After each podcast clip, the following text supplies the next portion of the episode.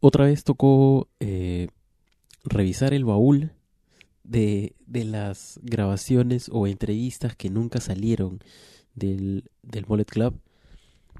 Y, y esto me, me, parece muy simpático, esta, entrevista, porque tuve la suerte de poder hablar con Matt Seidel el 24 de marzo.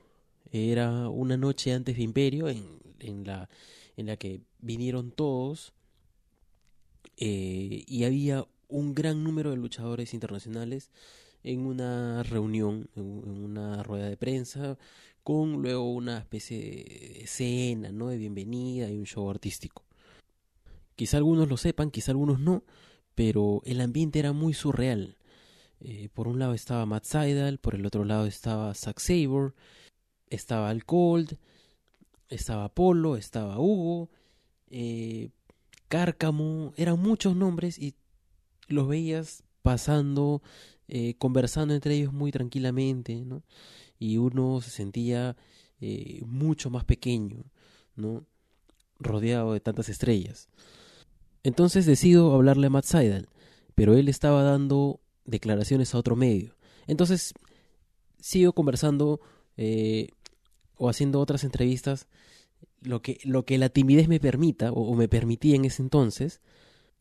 Y luego cuando volteo ya había acabado Matt Seidel y estaba sentado manipulando su celular.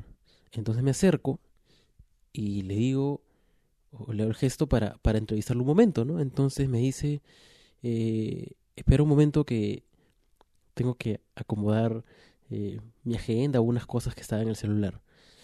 Normal, normal, lo esperé en mi sitio, o, bueno, ahí como que dando, dando vueltas por ahí. Luego sucedió algo más, eh, porque él estaba demorando, entonces alguien me pasó la voz, creo, y, y dije, probablemente ya ahorita alguien más le habla, o, o se distrae, o qué sé yo, ¿no? Pero resulta que cuando volteo, eh, le estaba buscando entre, entre el lugar donde estaba, como que buscando una cara, ¿no? Y luego me reconoce y me dice, ya, ahora sí tengo tiempo. Entonces, solamente con ese detalle tú te das cuenta eh, la clase de persona que es, ¿no? Estaba muy pendiente o, recordaba que le había dicho a alguien un ratito y, y luego no se hizo el loco, ¿no? Eh, de hecho, que alguien de esa talla mundial tenga ese detalle, esa delicadeza con uno, eh, yo creo que es algo que, que creo que lo vuelve más fan todavía, ¿no? Y es ahí donde comienza esta grabación con una calidad eh, menor eh, antes de hacer el upgrade y con un inglés horrible muy nervioso, eh, que lo escucho y, y, la verdad que me da roche, pero me parece que es algo muy bonito de compartir, porque las cosas que dice Matt Seidel son eh, realmente genialidades. Well, uh, I'm here really nervous because I'm with Matt Sydal, just centimeters from, from me. And first of all, I, I really like your Twitter nickname, Fine Evan, because in some way uh, I found you after a long, uh, a lot of time after you left uh, WWE, and I found you in a Dragon Gate uh, pay-per-view. I think it was Dangerous Gate 2014 or, or maybe 15. Uh, and it was a really great pleasure to see you and also see uh, Mike uh, in a match before you. I think I, am not really sure, but then I uh, start to follow your career again, and it was like really delightful as, as they usually start to uh, say these these these times.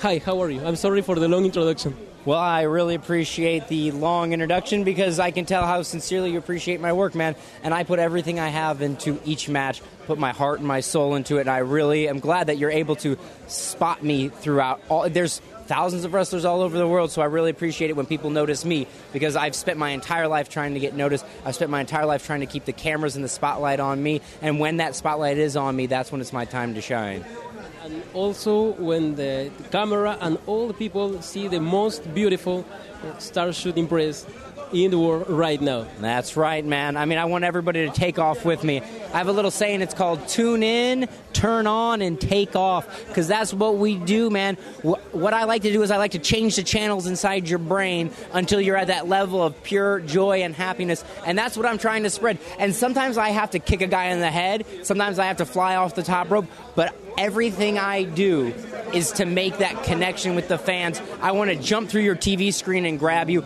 I want you to jump up off your seat when you're in the arena. That's what I'm there for. I'm there to make history. I'm there to make memories, and I'm not gonna stop. And I, you know, I mean, I'm only just begun. I, and sometimes I'm hard to find, but I like it that way because if you want the best stuff, if you want to find the best musicians, you don't just turn on the radio and find them. You got to dig deep, and that's where you're going to find the Sydal brothers, Matt Sydal and Mike Sydal. For sure. A lurker. Yeah, that's right. I'm a bit of a lurker too, man. Online, I just like to observe. I like to watch, but when it's time to take action, I don't hesitate and I take action. Wow. Uh, I have a really strange question for you when you did the stereo star shooting press with Ricochet, which sound channel was you? Like the left channel, the right channel? It's a strange metaphor, but I don't know if you can uh, solve me that strange question. So Ricochet and I both came up in that Dragon Gate system that you talked about earlier. So when we're in there wrestling, we're like brother. We're not just like brothers in there. We are like literally connected it, we have a quantum connection mentally. So when we stand up on that top rope, it's always in tune. We're always moving in stereo simultaneously because it's just comes. It's natural for us because we earned it. We we grinded away, chip piece by piece, and forged. We became the wrestlers we are today by working together and working against each other. And so now, as a tag team, I don't even have to look behind me. I know where Ricochet is. I don't have to look to the right. I know he's going to be there, and he knows where I'm going to be. And that's why we can do more than any of these tag teams that have to tell their partner, hey, hey, hey, over here, let's do this. No, we are on the same page from the get go. We're, you know, our influences are saying we came up Midwest American wrestlers who went crazy and decided we were going to go to Japan and learn even more about wrestling. And we got in the Dragon Gate system, which is, if you watch what wrestling is today, it's the Dragon Gate wrestling that we started doing back in 2005. We've changed the entire business, and we just want everyone to keep trying to follow us, keep trying to keep up, because you're not going to be able to. You're not going to be able to outwork us. You're not going to be able to outfly us, and you're not going to be crazy enough to take us on. That's so. I mean, that's just an open challenge for anybody on earth to take on me and Ricochet because I truly feel we are the best tag team on earth. The Bucks, the Hardys, bring them all on. Sydal and Ricochet got their numbers. Fucking amazing, mate. Hell yes. Uh, you know, I I'm not going to say there's magic in the air, but there's a lot of things that science has yet to explain, and I don't rule those out as options. So a lot of people live in a very physical world where they have five senses. But really, your five senses are basically one sense just interpreted in five different ways. So that's all physical. But there is more out there than just what the our senses can perceive and the physical uh, aspect of things. So I allow the intangible. I allow the the questions just to be left unanswered. And I live in a little bit of a mystical realm, but I, you know, I, I got no shame in that, and I think, I think it's what makes it gives me the ability to be outside the box and be a little bit more creative than everybody else. And when you talk about mystical things, uh, I instantly remember one great and, and, one of my favorite episodes of The Art of Wrestling with Colt Cabana when you. Uh, um, start to talk about your uh, trip to uh, Peru yeah. years ago. Yeah, I, the name I'm reborn Matt Sydal, and I was reborn in the rainforest in the Iquitos, man. I got my life given back to me. There's a lot of healing here in Peru. It's a place where people have big hearts and their hearts are open. And so if you if you go from come from somewhere in the United States where everybody's hardened and the, the kindness has been run out of the society, I came down to Peru and got my heart reopened, my mind reopened, and I went back and I wrestled at PWG the next weekend after coming to Peru, and my entire life got changed. I felt like I was 16 years old again, and in the in a pure state of joy, like I used to watch wrestling. And I watched a 10 man tag happen at PWG, and I fell back in love with wrestling. The magic was in the air at PWG, and the magic's in the air in Peru. So I can only imagine at Imperial Lucha Libre the kind of magic and history we're going to be making on Saturday night. You know, the Imperio were just forming, was just forming, and then they announced you, and it was instantly reborn in a great way. I'm really, really uh, grateful uh, that you can be here. I, I, heard you were in Superplex like uh, a month ago, and I was like, damn, it, it, would be great that he could just, just it's so near. It's, there are two brother uh, countries, and then the, the news were that you were coming, and I was like, fuck it, great, no? Yeah, man, it's real special. I love that South America is embracing wrestling. It's a beautiful thing. And the fans deserve not just any wrestling, they deserve world class wrestling. The fans here are educated, they understand what's good wrestling and what's bad wrestling. They know junk and they know quality. That's why they like technical wizards like Zack Sabre Jr. That's why they like high flying masters like me. My God, we've got the Hardy Boys. We've got Chavo Guerrero, the man who taught me so much about wrestling. He's going to be here tomorrow. It, quite frankly, the Peruvian fans are getting spoiled. I mean, you are getting not just one or two or three, but you're getting top 10 best wrestlers on planet Earth along with the best wrestlers from South America and Mexico. This is an event not to be missed, and I have a feeling there's going to be quite a few more, and you better believe I'm going to be a part of those too. I really hope that anytime Imperio makes uh, uh, uh, an event, you can come back. All right. Well, as long as if the fans demand it, it will happen. And as long as if I go out tomorrow and win that championship, you better believe they got to bring me back. Otherwise, they got to bring Imperio back to Tampa, Florida, and catch me there. Well, two last things. Uh, first of all, the man bun is back. yeah, the greatest look ever, the greatest man bun ever.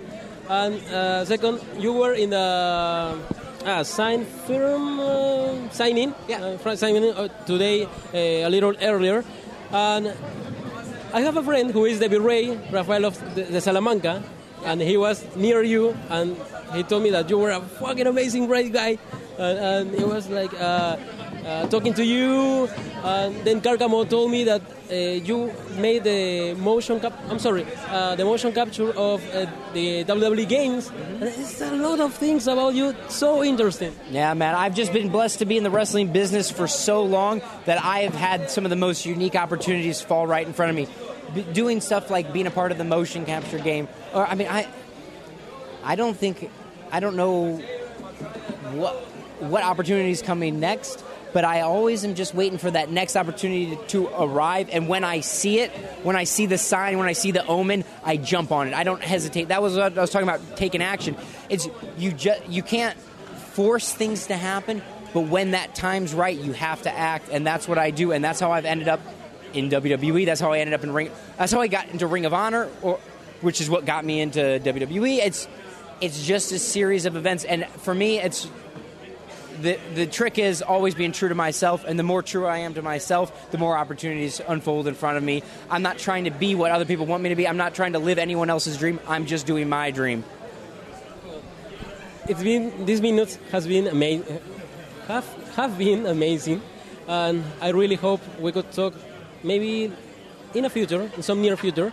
Uh, I don't know. Uh, have a great time here, and well, it's a fucking dream. Thank you. You can interview me as champion tomorrow if you'd like, okay? Uh, if you uh, defeat Taylor Wolf here, That, there's no ifs about it. It's, it's it's a definite. That's I, I did not come all the way to Peru to lose. I've been tuned up. I got my head clear. My heart's open. I am ready for it. And I have a feeling that the fans here in Peru want to see a shooting side Sydal press. They want to see me go airborne, and that's what they're going to get. And no one's kicked out of that ever. And it's going to be cuenta cuenta de tres. Thanks a lot. Gracias, hermano.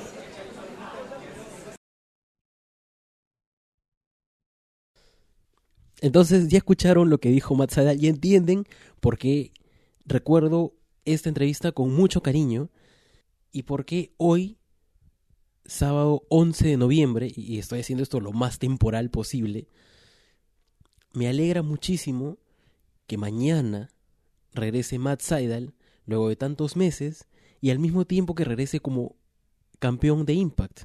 Eh, ayer, a más o menos una hora del partido de Perú, que en realidad en estos momentos no sé si es que vamos a ganar o vamos a perder, porque lo estoy grabando durante el partido, y creo que es una de las actitudes más eh, antifutbolísticas que puede haber, pero salió la noticia de que había sido eh, el ganador y que era Impact Grand Champion.